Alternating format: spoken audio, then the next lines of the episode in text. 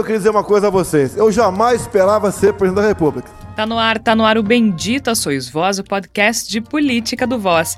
O Voz é um portal de jornalismo independente, colaborativo e experimental. Acesse voz.social, voz com S. No Twitter e Instagram é voz underline social e você ainda pode ouvir os episódios anteriores do Bendita Sois Voz no nosso site, voz.social ou em outras plataformas. E já que você está nos ouvindo, que tal apoiar o jornalismo independente? Acesse a página do Catarse, catarse.me barra voz underline social e procure pelo nosso projeto. Há planos a partir de R$ reais mensais. Todo apoio é bem-vindo. Nesta semana, Elon Musk, a graça do presidente e o ministro pistoleiro. O bilionário Elon Musk anunciou a compra do Twitter por mais de 43 bilhões de dólares. Ele, que se diz um absolutista da liberdade de expressão, anunciou o fim dos bots e a verificação para todos os seres humanos. Mas o que esta compra realmente representa além da obscenidade de alguém ter 43 bilhões? Tudo leva a crer que contas bloqueadas por fake news, por exemplo, voltem à ativa. Entenda que é uma missão de Deus. Por falar em contas que divulgam fake news, tem notícias sobre o presidente da República. O presidente da República deu mais um passo na dissolução do que sobrou da nossa democracia. E reforçar aqui. Só Deus me tira daquela cadeira. O presidente Jair Bolsonaro anunciou na última quinta, dia 21, o perdão da pena ao deputado Daniel Silveira, PTB do Rio de Janeiro. Aquele da placa da Marielle, aquele da tornozeleira sem bateria, aquele que fugiu para não ser preso, aquele que divulga fake news, aquele que foi condenado na véspera dessa decisão de Jair Bolsonaro a oito anos e nove meses de prisão pelo Supremo Tribunal Federal. Bolsonaro concedeu a ele, e somente a ele, o benefício da graça. O decreto da graça e do indulto é constitucional e será cumprido. No passado soltavam bandidos, ninguém falava nela. Hoje eu solto inocentes. E como se não bastasse, aliás, essa frase está comum por aqui ultimamente, o ex-ministro da Educação Milton Ribeiro disparou acidentalmente uma arma de fogo dentro do aeroporto Juscelino Kubitschek em Brasília. Ele estava no balcão da companhia aérea Latam, mas quem foi atingida por estilhaços, embora sem gravidade, aparentemente, foi uma funcionária da Gol, um ex-ministro pistoleiro. Eu sou Georgia Santos, eu estou muito bem acompanhada de Flávia Cunha e Tércio Sacol. Hoje, o colega Igor Natush faz um comentário, mas afastado de nós. Vamos lá que está começando mais um Bendita Sois Vós. Flávia Cunha, seja muito bem-vinda. Obrigada, Georgia Tércio, nossos ouvintes. Pois é, Georgia, eu vou começar falando aqui sobre a graça do Bolsonaro, né? a gente dava, gostaria que fosse engraçado o que ele fez, mas na verdade é gravíssimo, né? A gente pensar que o presidente vai lá e defende justamente essa pessoa. O que será que tem por trás disso, né? Uh, será que eu tenho liberdade de expressão para falar isso? Será que é crime? Será que não é?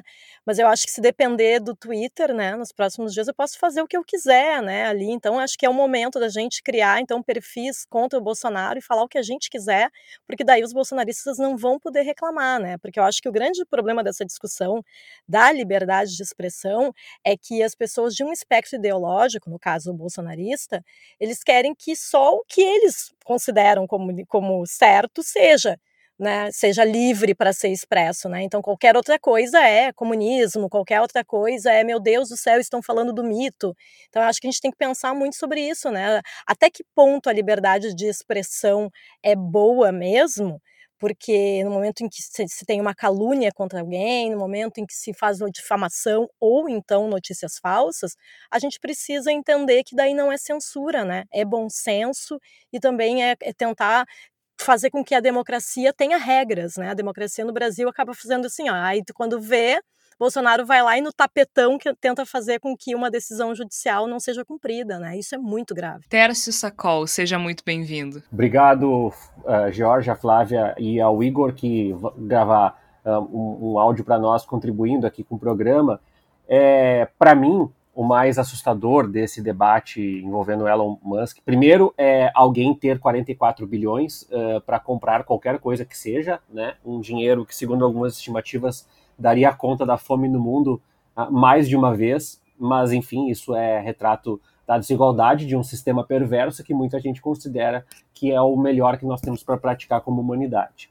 Uh, parênteses, fora, Georgia, é a grande questão que se avizinha agora na minha rede social preferida é a questão da moderação.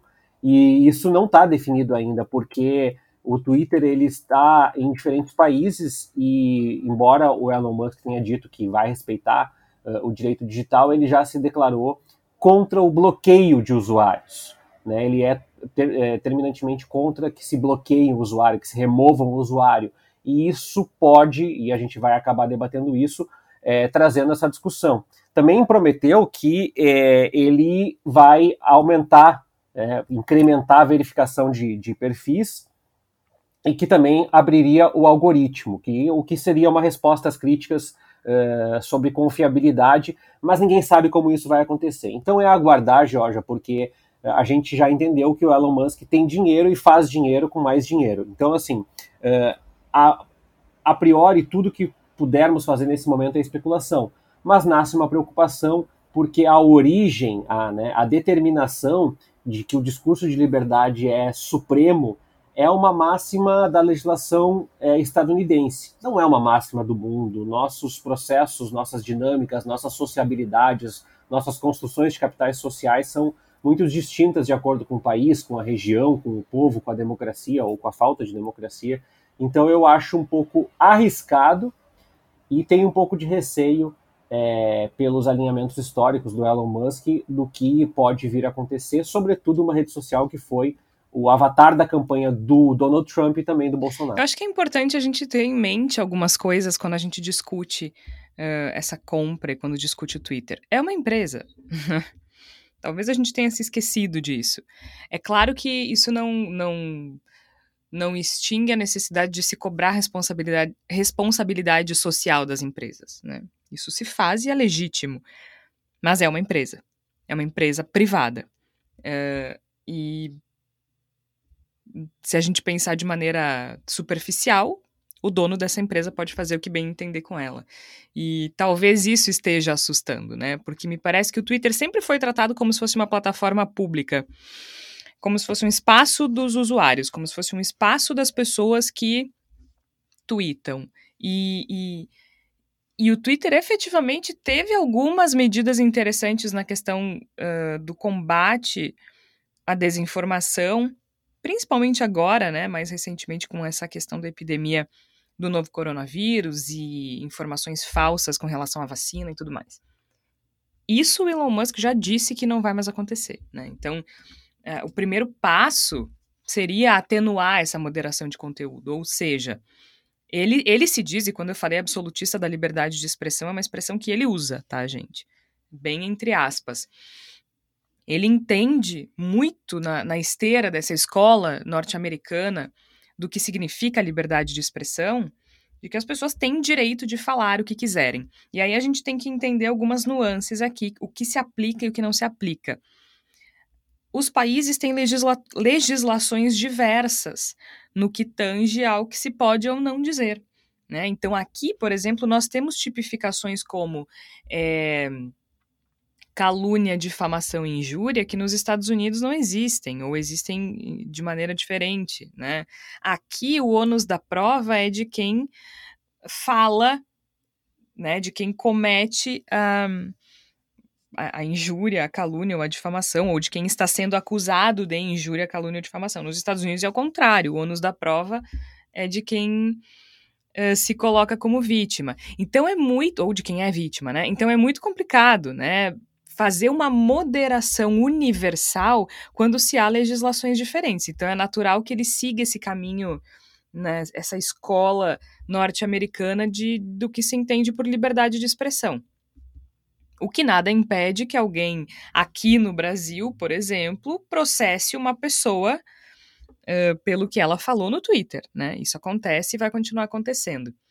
O que é, é complicado é que perfis de pessoas que escancaram e que se valem de desinformação, como é o caso do presidente Jair Bolsonaro aqui, por exemplo, não terão essa moderação mais sob a batuta do Elon Musk, né? Aí ele diz que também pretende fazer alterações na verificação de perfis, ou seja, ele quer verificar todo mundo que é pessoa. Então, para fazer essa diferenciação, o Tércio já disse, né, abriu o algoritmo da plataforma para que fique mais transparente.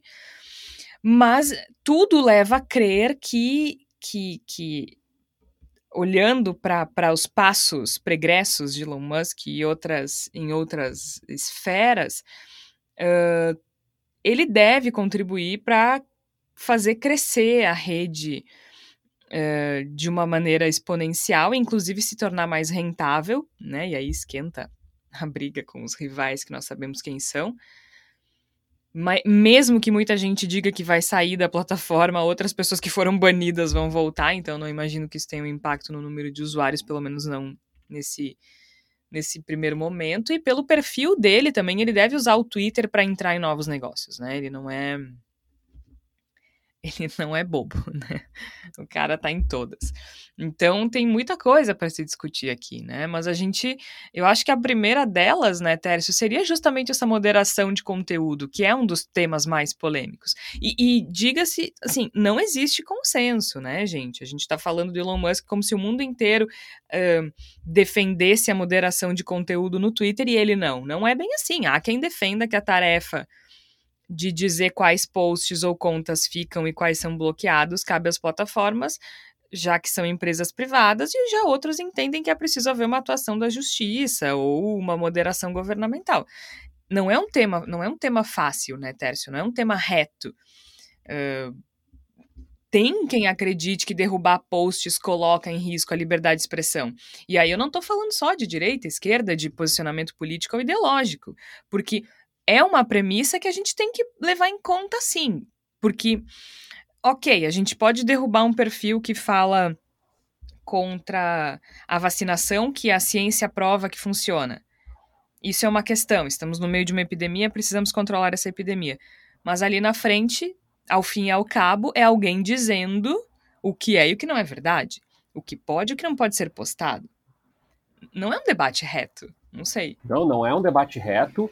E é um debate que a gente também não pode desassociar da política, Jorge, porque a gente está falando do Brasil no ano eleitoral e muita gente diz, ah, mas isso é uma decisão é, da plataforma exclusivamente, e tu já destacaste aqui anteriormente. Não, não é só da plataforma, porque ela está inserida em contextos não apenas legislativos, como culturais. Então, um discurso é, de ódio no Brasil pode não ser considerado um discurso de ódio ah, em um país ainda, é, né? com é, exatamente. Então essa definição, uh, ela pode ser muito ocidentalizada, ou melhor, ela pode ser muito norte-americanizada, né? Ela pode ser do pressuposto de que, veja, a vacina é... Olha, se a gente for para o leste europeu, os índices de vacinação são irrisórios desde o início da pandemia, então é uma dinâmica diferente. E, e, e, eu queria pegar esse gancho que tu falaste, né, Jorge, aqui, é, que se colocou que é, como a, a moderação é, é, a decisão sobre o que, qual conteúdo vai ter mais ou menos relevância, né? E, e é, não dá para a gente usar a ideia. Muita gente tem a ideia de que ah, as pessoas não vão poder postar ou nós vamos poder postar. O, o, o Twitter já tem um, um, algoritmo que favorece é, usuários verificados ou usuários famosos em detrimento dos usuários comuns como nós, né? Uh, a gente mesmo passou por essa sensação, um veículo independente para ser respaldado, verificado no Twitter, passa por uma novela muito maior do que se a Globo cri criar um veículo hoje já vai nascer verificado, né? É muito mais simples que esse processo aconteça. Agora, o Elon Musk, ele também é, tem, vai entender, com certeza, como uma pessoa de negócio, que as desinformações, o discurso de ódio, eles podem até alavancar no primeiro momento, mas eles afastam no segundo. E o, o discurso que eu quero trazer para vocês é: hoje, plataformas como o Facebook e como o YouTube, por exemplo, tiveram que tomar medidas para tornar o ambiente mais palatável. E na minha perspectiva, não, isso não está acontecendo, mas a ideia é que é, as pessoas retomem a convivência. Por quê? Porque pessoas que tendem a querer um diálogo, um humor, uma informação, se afastam da plataforma. E no nosso caso aqui, é, nós estávamos numa outra dimensão da discussão, inclusive com a discussão do Telegram e do WhatsApp, é sobre qual é o papel que essas plataformas tiveram na eleição. Em 2018, o Twitter foi absolutamente cúmplice das mentiras espalhadas pelo Jair Bolsonaro e que ajudaram a fazer ele uh, uh, um, um, mártir da, da, da, da extrema-direita, do conservadorismo uh, tosco brasileiro, né? É, mamadeira de piroca, vamos acabar com as igrejas no Brasil. E, e, e a, a, a, moderação do Twitter não apenas foi incompetente, como inexistiu.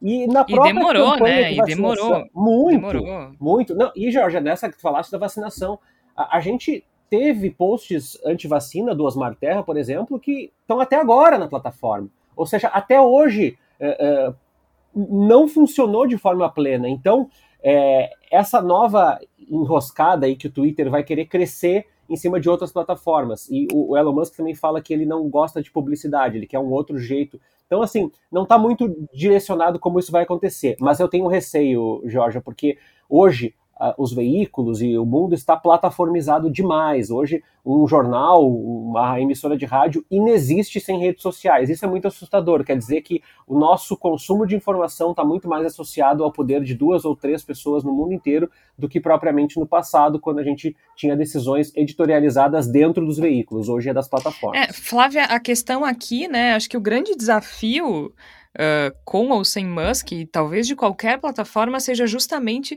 o equilíbrio entre liberdade de expressão e, e conter, além da desinformação e mentira que a gente falou aqui, discursos de ódio também, né?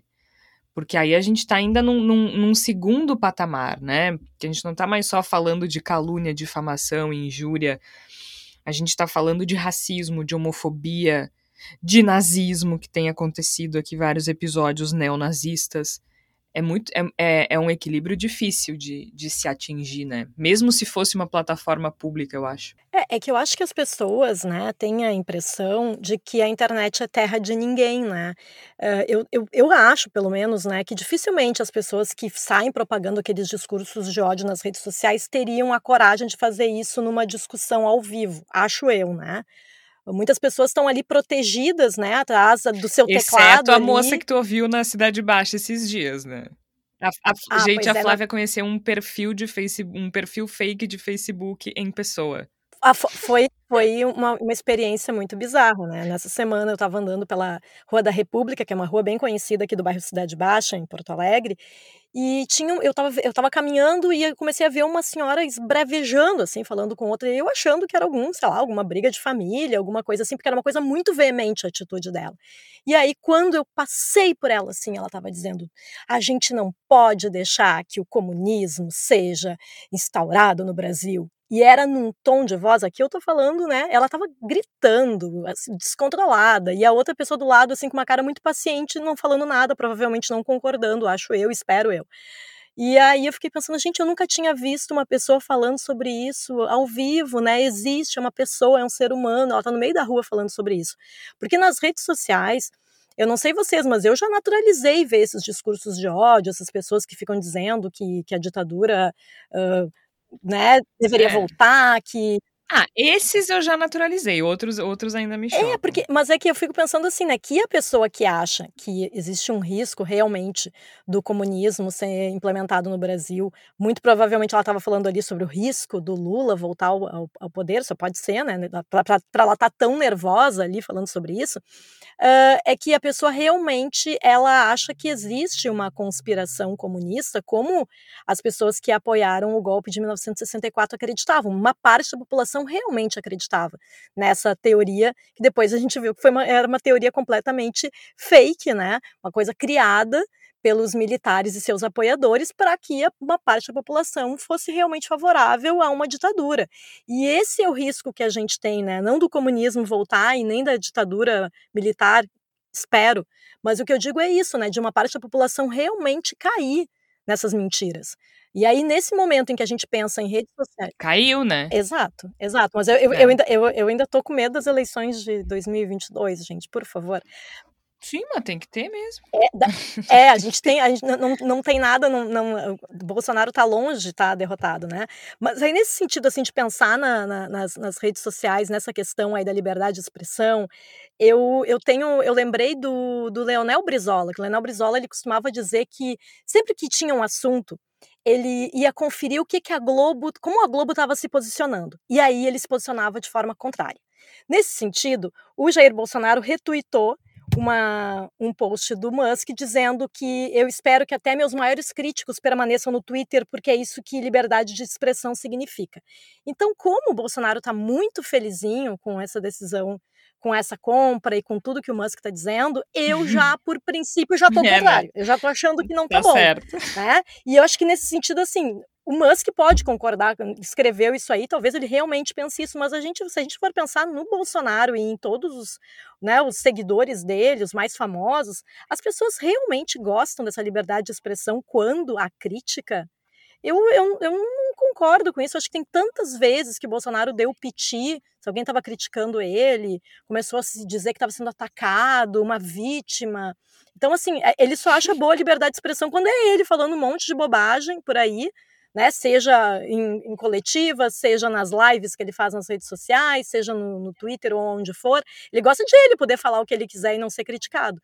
Mas quando é ao contrário, eu não vejo essa postura, né, por parte do Bolsonaro e dos bolsonaristas. Então é isso que eu acho que é, que é bem uh, complicado, né? E, e, todos os bolsonaristas, de uma forma geral, estava dando uma, uma, olhada, assim, uma, fez um tour aqui pelos, pelos perfis bolsonaristas e todos, né? Os filhos dele, os as, os parlamentares que são da base aliada do Bolsonaro, todos eles estão super felizes né, com essa questão aí da, da liberdade de expressão sendo, ah, ninguém vai mais banir nada, a gente vai poder escrever o que a gente quiser. O que, que isso representa, né? Por que, que eles tão, ficam tão preocupados que ninguém possa verificar o que eles o que eles postam. Para mim, isso tem um nome, né? Gente, tem 100 anos de sigilo na carteira de vacinação do cara, tipo, e querem falar em transparência quando se fala em Bolsonaro, pelo amor de é, Deus. Que, é que é isso, né, Georgia? Eu acho que tem um. É, é, eu acho que aqui no Brasil essa, essa discussão ela, ela tem esse grau de complexidade, porque a gente está uh, diante do presidente mais mentiroso, pelo menos assim, né? Tipo, que a gente saiba da história, porque ele mente sem. Ele, ele respirou, mentiu, ele não tá muito preocupado. É o legítimo mente que nem é, sente, né? Exatamente. Né? Então, assim, nesse sentido que eu acho que é preocupante essa mudança dentro do, dentro do Twitter, que é. é uma plataforma que o Bolsonaro sempre usou, como, como, como o Tércio comentou, né? Essa, uh, o Twitter foi um, um, dos grandes responsáveis pela eleição do Bolsonaro uh, em 2018, e agora, nesse momento, essa notícia realmente me causa preocupação. E por falar neste arauto, dos bons costumes, neste exemplo de democrata, não é mesmo? Neste grande defensor do regime democrático e da Constituição Cidadã de 88. Por falar em Jair Bolsonaro, ele conseguiu dar mais um passo né, na direção da dissolução do que sobrou dessa nossa democracia tão capenga. O presidente Jair Bolsonaro ele concedeu uma graça ao deputado Daniel Silveira, basicamente um perdão né, da pena o deputado Daniel Silveira, aquele, né, já fiz aquela introdução na abertura do episódio, ele foi condenado na última quarta-feira, dia 20, né, na semana passada, a oito anos e nove meses de prisão pelo Supremo Tribunal Federal por ameaças aos ministros da corte, tá? Então, o presidente Jair Bolsonaro, em uma decisão inédita, né, e aí a gente fala a partir dessa da Constituição de 88, então, numa decisão inédita no período democrático, ele concedeu o Instituto da Graça ao deputado federal Daniel Silveira. É uma prerrogativa do presidente da República para extinguir a condenação de uma pessoa. Então, eu quero só fazer um parêntese aqui, né? Porque existe graça, existe indulto, existe anistia. A graça ela se confunde com o indulto. O indulto pode ser individual ou coletivo, e ele extingue a punição, né? Ele traz o perdão da pena e encerra o efeito da execução da condenação, o efeito executório da condenação. Podem permanecer outros efeitos do campo penal ou civil, uh, mas geralmente ele é concedido, apesar de existir o indulto individual, geralmente ele é concedido de forma coletiva. Já aconteceu, outros presidentes já deram indultos coletivos, né? Aí, por exemplo, todos. Um exemplo bem pueril, tá? Todos os anos, em dezembro, se promulga o indulto, de natal, o indulto natalino, né? O indulto de Natal pelo presidente da República, que é uma clemência coletiva que concede perdão de pena a um grupo de condenados. Esse, esse é o indulto. A anistia, que a gente viu lá atrás, embora ainda não estivéssemos sob a égide da Constituição Cidadã, aí sim é uma medida de interesse coletivo, sempre inspirada nessa necessidade de, de paz, né? Esquecer comoções sociais, pacificar grupos e tudo mais. A anistia geralmente, geralmente não, né? Ela é motivada por questões de ordem política, então aqui aqui no Brasil a gente testemunhou isso ao final da ditadura militar, né, em que foram anistiadas pessoas dos dois lados, o que é um dos grandes problemas que a gente enfrenta quando se pensa em memória no Brasil, né? Por que é que a gente hoje tem tanta gente dizendo que a ditadura militar foi maravilhosa, que a ditadura militar foi incrível? Porque os crimes cometidos pelas pessoas vinculadas à ditadura militar foram perdoados, foram anistiados. Então, geralmente, a anistia é aplicada a crimes políticos, militares, eleitorais, né? E coisas assim. A graça é um pouquinho mais complexa. A graça ela é sempre individual, tá? Ela é dada, concedida a uma pessoa. Mas por que, que não é igual ao indulto? Uh, mesmo é, é, ela, ela só extingue a pena. Por exemplo, não significa que a pessoa seja perdoada do crime, entende? Significa que mesmo depois de o crime constatado, o Estado escolhe não punir aquele criminoso. Então, ele livra o criminoso de cumprir a pena imposta pela sentença. Então, tanto que no caso do Daniel Silveira, ele, o que, que vai acontecer? Ele não vai ser preso, mas ele vai perder os direitos políticos, né? Ele não vai, ele não vai ser preso, mas ele perde os direitos políticos. Ele não pode concorrer de novo e tudo mais que que está prevista ali na, naquela, naquela pena. Então, fecha parênteses, explicada o que é a graça e a diferença de graça, indulto e anistia. Uh, durante a transmissão nas redes sociais, que foi quando o Bolsonaro anunciou que decretaria a graça, ele falou algumas justificativas, né, gente? Algumas justificativas muito impressionantes, né, Tércio? Por exemplo, ele disse que a sociedade se encontra, abre aspas, se encontra em legítima comoção em vista da condenação de Daniel Silveira. As pessoas estão praticamente, né, rasgando a roupa na rua, de tão comovidas. Um, e que ele estaria resguardado pela inviolabilidade de opinião deferida pela Constituição e que somente fez uso de sua liberdade de expressão. Por que, que ele está dizendo isso? Porque a condenação do Daniel Silveira é por ameaças aos ministros do Supremo Tribunal Federal. Então ele está dizendo que ele não foi ameaça, que ele não ameaçou ninguém, que ele só estava expressando a opinião dele. Tanto que no decreto que foi publicado no dia 21 de abril de 2022, que, que bela comemoração de 200 anos, de, de 522 anos de Brasil, às vésperas né, do, da, da cerimônia do descobrimento, ele publicou o decreto em 21 de abril dizendo assim: considerando que a prerrogativa presidencial para a concessão de indulto individual é medida fundamental à manutenção do Estado, nananana, e aí aqui vocês vão dizer, tá, mas não é indulto individual. Lá embaixo ele fala que é graça. Considerando que a liberdade de expressão é pilar essencial da sociedade, considerando que a concessão de indulto individual é medida constitucional discricionária, considerando que a concessão baseado necessariamente nas hipóteses legais, políticas, moralmente cabíveis, eh, considerando que a sociedade encontra-se em legítima comoção em vista da condenação de parlamentar resguardado pela inviolabilidade de opinião deferida pela Constituição, que somente fez uso de sua liberdade de expressão, decreta, fica concedida graça constitucional Daniel Lúcio da Silveira, deputado federal. Uh, e aí é isso, né? Pela primeira vez na história da democracia, a gente tem um presidente perdoando um aliado político que não contribui em absolutamente nada com a sociedade.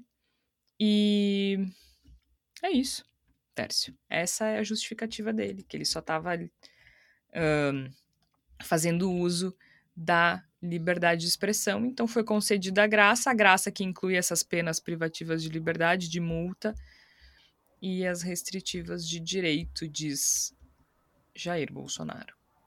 Uma premissa do bolsonarismo, Georgia, que eu acho que foi muito competente, sempre foi muito competente, desde 2013, 12 no Brasil, é a simplificação de contextos para que eles caibam é, numa, numa, numa explicação que as pessoas já tenham, ou que seja um estereótipo, ou que seja uma bobagem, né?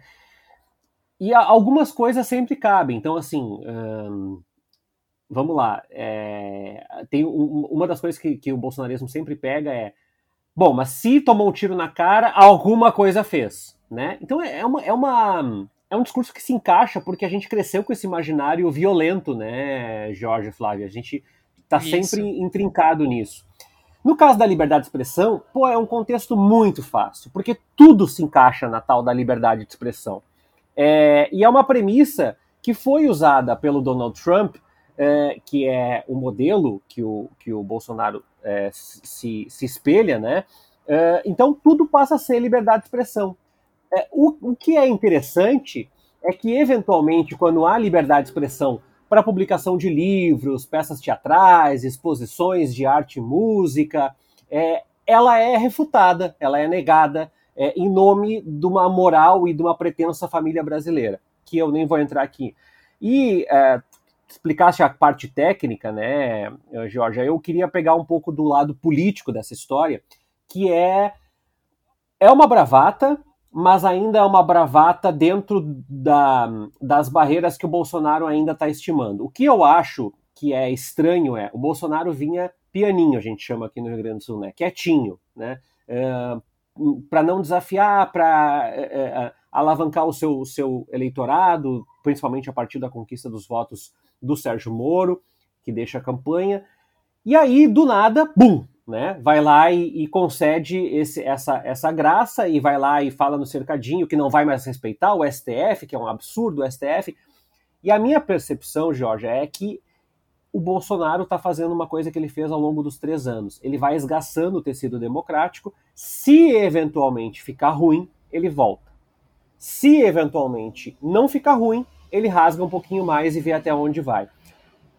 A gente não sabe exatamente até onde ele vai rasgar o tecido democrático e até onde vão deixar ele rasgar esse tecido democrático, mas ele já sabe que ele tem uma possibilidade muito remota de vencer o pleito desse ano. Então ele vai esticando e vai convocando militares e vai insuflando as polícias militares e vai dizendo que não vai obedecer ao STF e vai dizendo que a decisão não se justifica para que gradualmente, quando chegar no 1 de maio, no 7 de setembro, na véspera da eleição, ele tenha muito mais autoridade daqui a pouco para botar fogo num prédio, para matar alguém, para fazer qualquer coisa desse tipo de coisa e dizer assim: olha, veja bem, é, as instituições não nos representam, o sistema está corrompido, o comunismo está instaurado, que nem disse a, a nova amiga da Flávia que ela encontrou na Cidade Baixa. Então, assim, é, essa dinâmica social, essa convulsão social é tudo que o Bolsonaro espera. Por que, que ele não põe fogo agora, então? Porque ele ainda quer jogar um jogo que está entre a derrota iminente e a possibilidade de não derrota. Então ele fica jogando e dizendo: Ó, oh, vou fazer, mas vou fazer por um decreto presidencial, é uma lei, ainda não estou é, me recusando, não estou é, fazendo um, um protesto informal, ilegal. Então para mim é muito interessante esse fenômeno de dizer que o Bolsonaro sempre é ele usa aquela expressão de jogar dentro das quatro linhas, que na realidade já esgaçou essas linhas, já jogou no lixo, já cuspiu em cima e vomitou em cima das linhas, mas assim, ele sempre vai usar esse subterfúgio porque parece aos seus asseclas, aos seus seguidores, aos seus fanáticos, aos seus perturbados, que ele efetivamente está cumprindo algum protocolo jurídico ou social, quando na realidade ele já destruiu esses protocolos uh, quando ele colocou ministros uh, do meio ambiente que odeia o meio ambiente, dos direitos humanos que odeia os direitos humanos, da saúde que odeia a saúde uh, e da educação que odeia a educação. Falar em educação, né? Bom, depois a gente fala do ministro pistoleiro. Mas é isso, né, Flávia? Bolsonaro testando os limites da nossa democracia de novo. Basicamente é isso, né? E se apoiando no vento para justificar o perdão a um aliado político. Aliás, tem uma história interessante aí que eu tenho visto muita gente criticando o Lula por não ter criticado o Bolsonaro e tudo mais. Acho que é um questionamento bem relevante. Mas aí eu vi o Amoedo falando algo do tipo: o ex-presidiário não falou nada porque pretende fazer o mesmo. O Lula. Eu não tenho procuração para defender Lula e também não acho que ele seja infalível, muito longe disso. Mas o Lula foi presidente por dois mandatos e não fez isso. E não faltou oportunidades. É, né? Ele teve vários. A Dilma também. os dois tiveram vários aliados que eles poderiam ter tentado é. defender em algum momento, né? Vocês lembram daquele episódio quando a Dilma tentou dar o cargo de ministro pro Lula? Todo o que foi que foi, que foi um absurdo, Com certeza, foi um absurdo, mas como, como, é que. Mas é muito diferente, né? Com que... certeza, é muito pior o que o Bolsonaro está fazendo, até porque é um aliado e é alguém que ele, ele, considera, ele considera como amigo, né? É assim que ele falava antes desse incidente, né? E é alguém que foi julgado e condenado por um, por um crime que do ponto de vista político, é sim gravíssimo, né? Uma ameaça aos ministros do Supremo Tribunal Federal. Você sabe que o Tércio estava falando ali sobre o Bolsonaro tá, tá mais quietinho, né? Eu vi um meme que eu achei muito interessante, que tem usando aquela figura do Bolsonaro dormindo no Congresso, aquela foto dele, que é clássica, né? Dele dormindo. Sim. E aí uh -huh. fala assim: ah, os mortos na pandemia, Bolsonaro dormindo. Milhões com fome, Bolsonaro dormindo. Gasolina 10 reais, Bolsonaro dormindo. Desemprego, Bolsonaro dormindo. Aí, Gliciano preso, Bolsonaro gritando. É um pouco isso, né? Porque, na verdade, assim, por que exatamente nesse momento? Por que com este aliado, porque teve, já tiveram outros aliados dele que também tiveram situações uh, complicadas, né? E aí, assim, a gente fica pensando o que, que tem por trás disso, e a gente. E aqui, e aqui eu não vou cometer ilações, como, como dizem os, os, os, juristas, né? Mas, assim, eu, eu acho que é estranho nesse momento. Talvez seja simplesmente, como o Tércio falou, por uma bravata com o STF, porque eu acho que no fim das contas não interessa se a, se a graça uh, concedida pelo Bolsonaro conseguir for, for derrubada de alguma forma, ou for minimizada ou modificada de alguma forma por uma questão jurídica, isso não é o que importa para o Bolsonaro, porque a base uhum. dele não, não, não a base dele não, não são pessoas que têm conhecimento jurídico, não são pessoas que estão interessadas realmente no que está na Constituição. Até porque essas pessoas são contra a Constituição, né? A Constituição de 88 ela é comunista, né? Então tá tudo certo se Bolsonaro estiver uhum. tiver indo contra a Constituição. Eu acho que, na verdade. Tem mais que mudar. É, eu acho que nesse caso é mais para ele causar mesmo e demonstrar o quanto o STF está sempre errado dentro dessa lógica dele de ser inimigo do STF, né? Eu acho que é, é essa, é essa lógica dele, essa narrativa dele, que acaba sendo perigosa, mas que a gente sabe que tem pessoas que vão sempre apoiá-lo, e isso é muito grave. É muito grave. Mas é isso, né? O Bolsonaro ele deixa a democracia deteriorada, o país deteriorado, e é como se não houvesse limites uh, para nada, né, Tércio? E assim a gente chega no absurdo de ter um ex-ministro da educação disparando uma arma de fogo, mesmo que acidentalmente, mas armado, dentro de um, de um aeroporto, atingindo uma funcionária que felizmente não, não ficou gravemente ferida, mas vocês, vocês imaginam o que podia ter acontecido? É, é, é, é, é um roteiro que a ficção tem dificuldade de imaginar, porque não seria verossímil, né? O meu maior medo, Jorge, é quando acabar o governo Bolsonaro, é a gente ter se insensibilizado. Eu já falei tantas vezes isso, eu tenho medo de soar repetitivo, mas eu acho que nesse caso não tem problema. O meu medo é a gente se insensibilizar tanto tanto que a gente não consiga mais voltar. Eu fico pensando, assim, sei lá, vamos, vou pegar minha época da faculdade lá em 2004, 2005. Se acontecesse naquela época, diz assim, olha só, um ministro disparou uma arma acidentalmente, vamos lá colocar esse acidentalmente, no aeroporto. Já pensou? E aí, e é o ministro da Educação, é o Haddad. Meu Deus do céu. Eu acho que a gente pararia o Brasil por uma semana e não falaria de outra coisa. Só que o Brasil ele é tão sui generis, ele é tão surreal. O Bolsonaro conseguiu subverter a nossa lógica de sensibilizar. E eu não tô falando das pessoas, Jorge, eu tô falando de mim. Sim, da gente. Eu, olho, eu também. Eu, eu, eu... eu olho para 130 é. mortes no noticiário de Covid e eu falo. Ah, Melhorou, é que bom. É, é, é isso é aí. Bizarro, e aí a gente, a gente uh, uh, uh, Ontem à noite eu estava trabalhando e, e, lá pelas tantas eu acessei o Twitter e apareceu um relato de um influenciador da periferia do Rio de Janeiro chorando a perda de um, de um amigo de 18 anos, morto pela polícia do Rio de Janeiro, que fugiu depois do tiro. E aquilo me doeu muito e depois eu fiquei pensando que, é, que a vida vai seguir depois disso e muitas pessoas vão seguir depois disso e a gente vai se insensibilizar a outras mortes e isso me dói muito dizer porque eu acho que o Bolsonaro é o grande autor, é o grande escritor dessa, dessa novela trágica que é o Brasil 2018-2022, uh, na pós sua eleição, que é essa tragédia humanitária. E quando a gente fala do ministro da Educação, que está sendo acusado de favorecer pastores da igreja no benefício de recursos do Ministério da Educação, aliás, a pasta da Educação, que teve um recorde negativo na área de investimentos em 2022, com as universidades quebrando, com a estrutura de escolas, com projetos de robótica que foram embargados pelo Tribunal de Contas da União porque estão notadamente superfaturados, porque ia ter robótica em escola que não tem quadro negro e banheiro. É, é, é, é tão surreal, Georgia, é tão doido isso que eu não sei, eu não tenho uma solução para isso, mas eu gostaria que a gente pudesse, se, se, a minha solução é que por um dia todos os noticiários pudessem ser gritados, para que a gente talvez prestasse mais atenção nas coisas, porque a gente se insensibilizou a ponto de um ministro ter uma arma carregada dentro do aeroporto, disparar e, e, e a gente nem dá bola e entrar como terceira manchete de qualquer portal, porque afinal de contas tem o Elon Musk, afinal de contas tem STF, e tem jogo do Corinthians, e tem não sei o quê. E aí tu para e diz, meu Deus do céu, em qualquer outra realidade, é. eu me arrisco a dizer, até no governo militar, ah, se tivesse acontecido isso, teria vazado e, e repercutido mais, porque a gente está insensibilizado. E isso me assusta, Jorge. Eu, eu espero que nós, como sociedade, tenhamos capacidade de nos reconciliar com a empatia. Hoje de manhã, antes de gravar o Voz, eu falei com a minha mãe e ela me disse: tá tudo esquisito, meu filho. As pessoas estão com muito ódio. E eu acho que a gente está muito imbuído nessa, nessa missão de ódio porque a gente foi largado num governo que aposta no confronto. Tudo que não é confronto. É, né? É briga, vale enfrentamento, é, é tudo muito exasperado e tudo muito pouco gentil.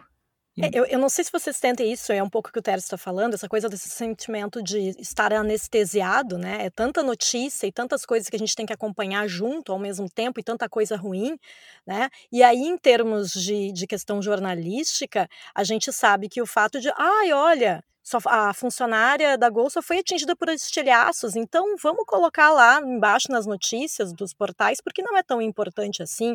Não importa, né? Se o ex-ministro entrou com uma arma carregada dentro de um aeroporto. Por que, que ele entrou com a arma carregada, gente? Não faz o menor sentido isso, né? É, é uma coisa completamente absurda. Mas, ah, vamos colocar ali numa manchete de baixo que tem coisa mais importante.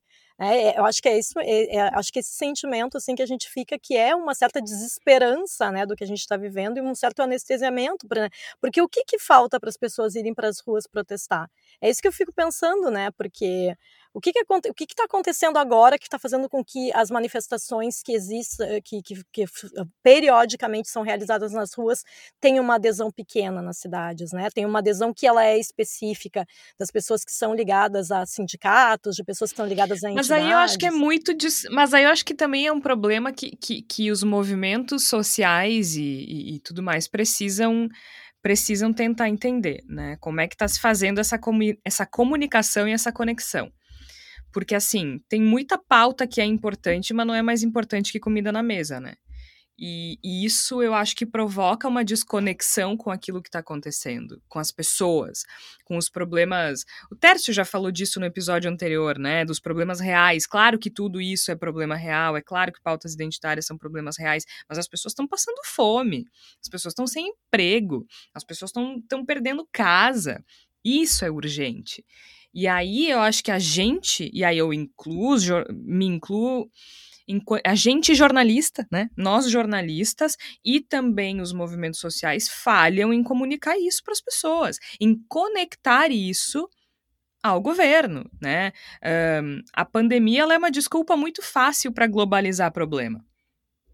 Só que a gente sabe, o Tércio já explicou aqui várias vezes, que o que está acontecendo no Brasil não é só culpa da pandemia né? Que existe sim responsabilidade do governo Bolsonaro. E a gente está falhando em comunicar isso. Os jornalistas falham em comunicar a conexão que existe entre os problemas reais dos brasileiros e o governo Bolsonaro. E os movimentos sociais também estão falhando em fazer essa conexão com as pessoas. e aí a gente pensa assim, ó. Eu vou usar o exemplo, o último protesto que teve em Porto Alegre. Eu estudo protestos, eu estudo confronto político, eu estudo ciclos de protesto. Eu não sabia que tinha. E eu não sou uma pessoa desinformada. Seja por redes sociais ou por meios tradicionais de comunicação ou por, por veículos independentes. Eu não sabia. Pois é, esse é, protesto que onde é que tá esse furo, esse né? protesto que eu que eu acompanhei à distância, assim, que ele foi muito tímido, né, aqui em Porto Alegre, faz algumas semanas, uh, falava, falaram sobre isso, sobre essa questão da alta de preço, sobre essa questão de da fome, mas o que me pareceu das pessoas, né, passando pelo centro de, de Porto Alegre, muitas pessoas na, nas paradas de ônibus ali esperando para ir para casa, provavelmente uh, trabalhadores ali da, da região central da cidade que estavam indo para casa cansados as pessoas estavam completamente eu vou usar a expressão de novo, mas é porque eu acho que cabe aqui, anestesiadas. Elas não estavam nem aí. Elas não estavam nem prestando atenção no que eles estavam falando. Por mais que se dissesse assim, ai, olha, olha o problema da fome, as pessoas estão passando fome, isso é culpa do Bolsonaro, as pessoas não estavam nem aí. É, mas é que é isso que eu digo de, de, de comunicar, Flávia, e conectar, entende? Não, vai, não é. Não basta a gente subir num caminhão e dizer que é culpa do Bolsonaro. As pessoas precisam fazer essa conexão. E quando elas estão saindo do trabalho exaustas e, e só estão pensando em saber como é que elas vão chegar em casa e se vai ter o que jantar, a, ver um monte de, de, de classe média protestando em cima de um caminhão parece quase um deboche. E veja bem, vocês me conhecem, eu, eu não estudo protesto porque eu acho absurdo. Pelo contrário, eu acho que é o que a gente tem de mais poderoso na democracia brasileira.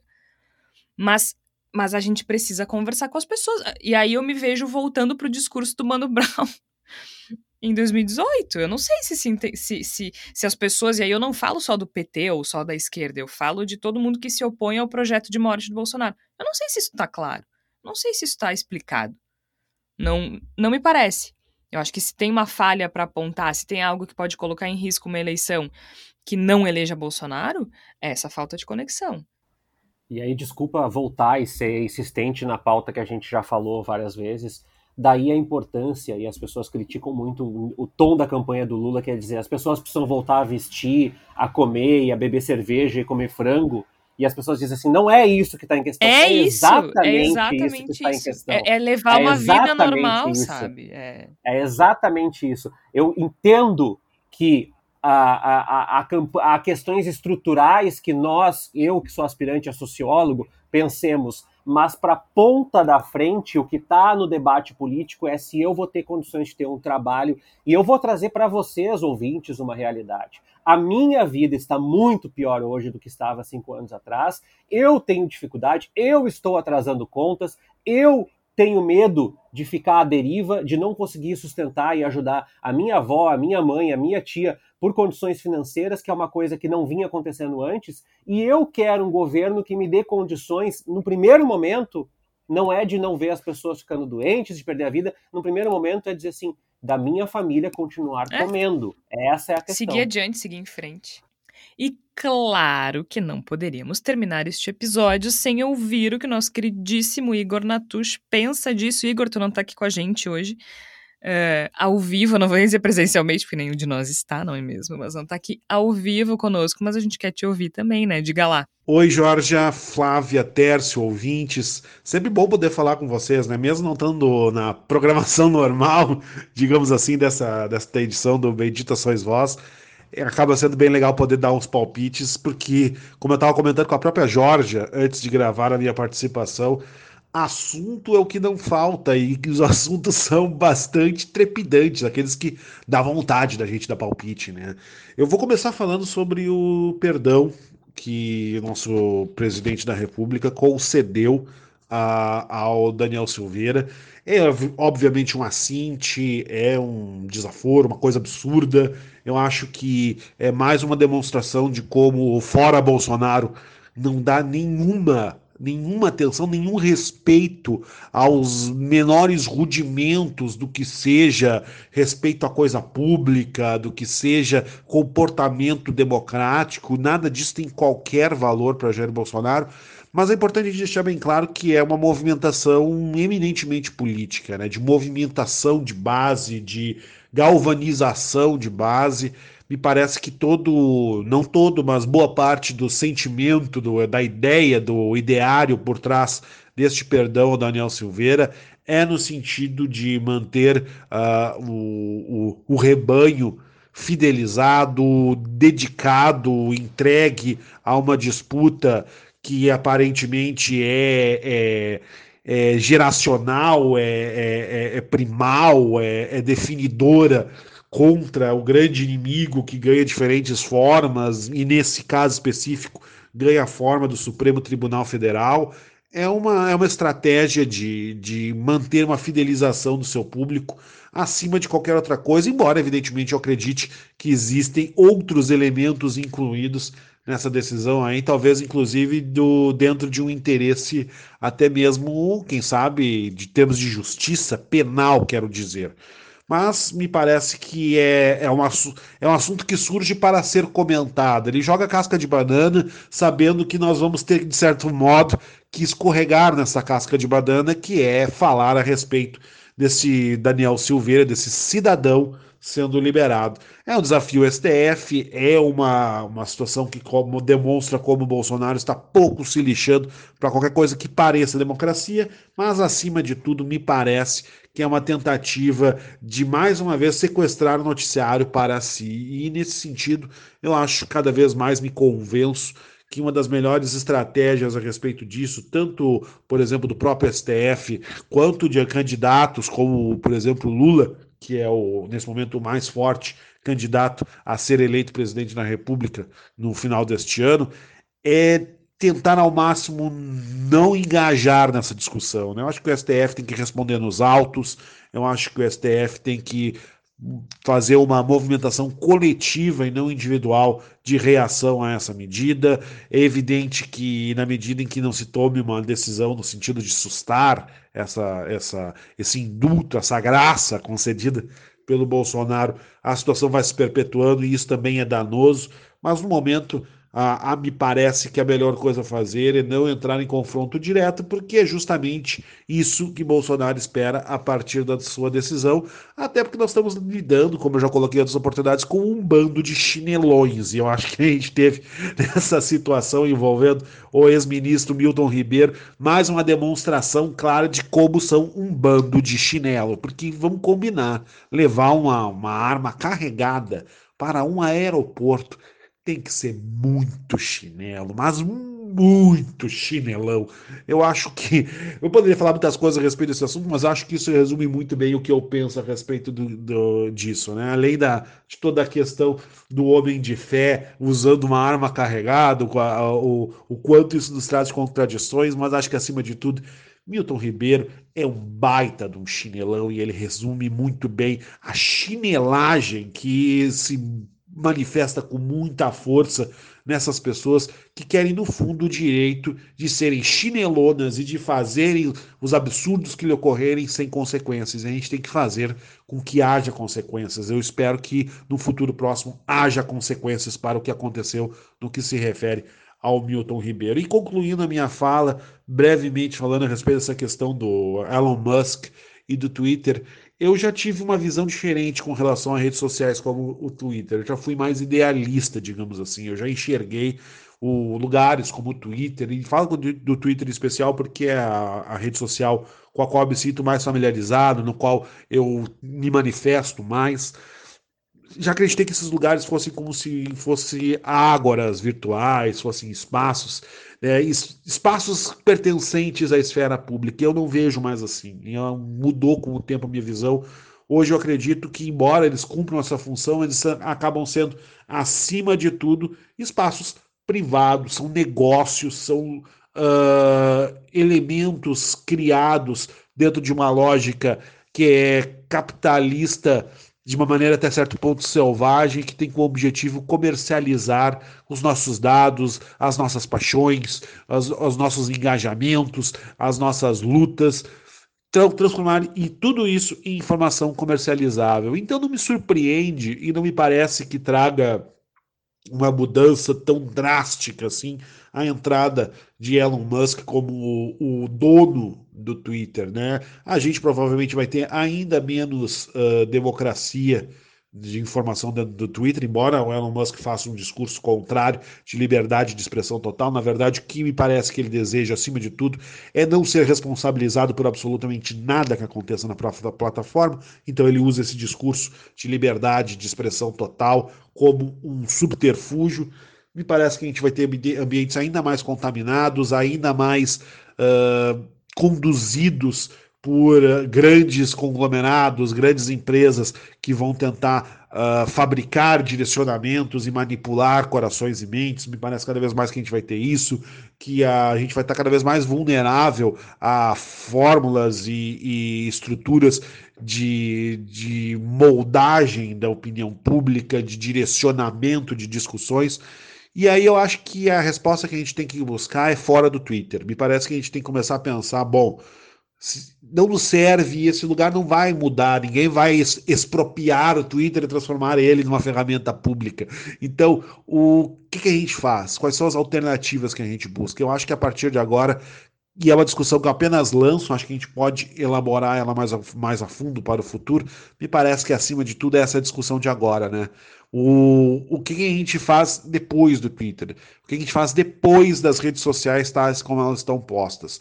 Porque me parece que a gente só vai ser capaz de encontrar uma solução mais uh, progressista, mais humana, mais de fato preocupada com os seres humanos enquanto indivíduos, enquanto força criativa e transformadora, e menos como algoritmos e números que podem ser manipulados para gerar lucro, me parece que essa resposta está fora das redes sociais. A gente tem que começar a procurar não do lado de dentro, mas do lado de fora.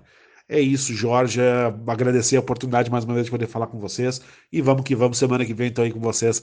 De, não de corpo presente, porque seguimos fazendo virtualmente, mas em tempo real. Um grande beijo para ti, um grande beijo para vocês todos e vamos seguindo sempre em frente. É, meus amigos, temos longos meses pela frente, longuíssimos, e a gente também precisa assumir nossa responsabilidade nisso.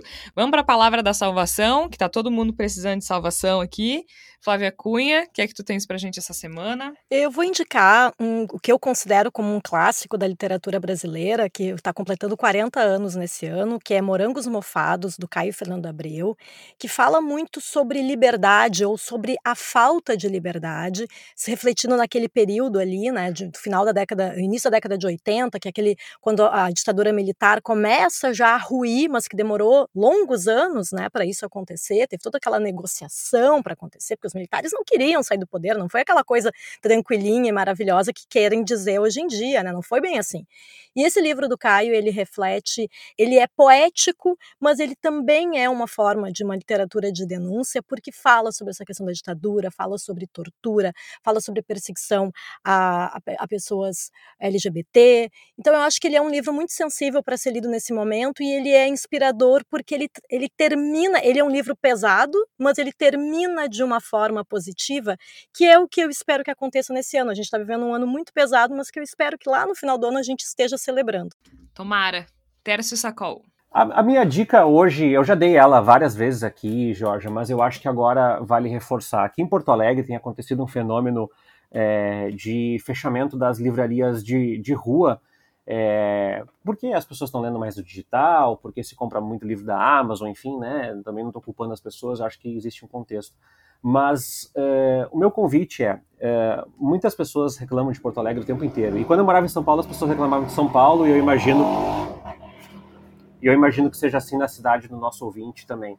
É, tem muita coisa acontecendo, uh, festival, lançamento de livro em livraria pequena. Aqui teve, teve um festival de arte da, da, da, da Aliança Francesa, às vezes tem festival comunitário, feira gastronômica. É, e eu queria convidar as pessoas a participarem, porque eu comecei a perceber o quanto eu mesmo não tenho feito parte da vida do bairro, e às vezes, sei lá, pego um, carro para ir no supermercado, quando às vezes tem uma feira à mesma distância aqui de casa. Então, eu estava conversando com um amigo que é livreiro e que está mudando, né? E, e quanto ao lançamento de livro e evento, e ele manda mensagem no WhatsApp quando chega livro novo. E eu acho legal essa conexão e eu queria lembrar as pessoas que essas pessoas estão precisando de feirantes, livreiros, é, atacadistas locais, varejistas locais, estão precisando muito resgatar a autoestima, café local, porque tem muita gente passando um perrengue feio aí nesse pós-pandemia, principalmente nessa alta dos preços aí. Então, quem puder prestigiar, quem puder compartilhar, principalmente, né? Às vezes a gente compartilha coisas tão além do nosso alcance. É, compartilha aí, dá uma força para o empresário local. Tenho percebido que tem muita gente com dificuldade precisando desse apoio e que muitas vezes não sabe, né, Jorge, manejar lá Instagram, é LinkedIn, essas coisas todas. E eu acho que vale a gente a pena a gente fazer isso. Se puder, dá uma força, vai nessas feiras, vai nessas livrarias, vai nessas lojas e dá um apoio ao teu vizinho aí, ao teu colega, teu amigo. Muito bem. O Bendita Sois Vós vai ficando por aqui, lembrando que a gente precisa do teu apoio para produzir este e outros podcasts, para produzir este conteúdo e outras reportagens. Acesse catarse.me barra voz underline social, a planos a partir de cinco reais e todo apoio é bem-vindo. Eu sou Georgia Santos, participaram a Flávia Cunha, o Tércio Sacol e um pouquinho do Igor Natush. A gente volta na próxima semana às 5 da tarde. Até lá!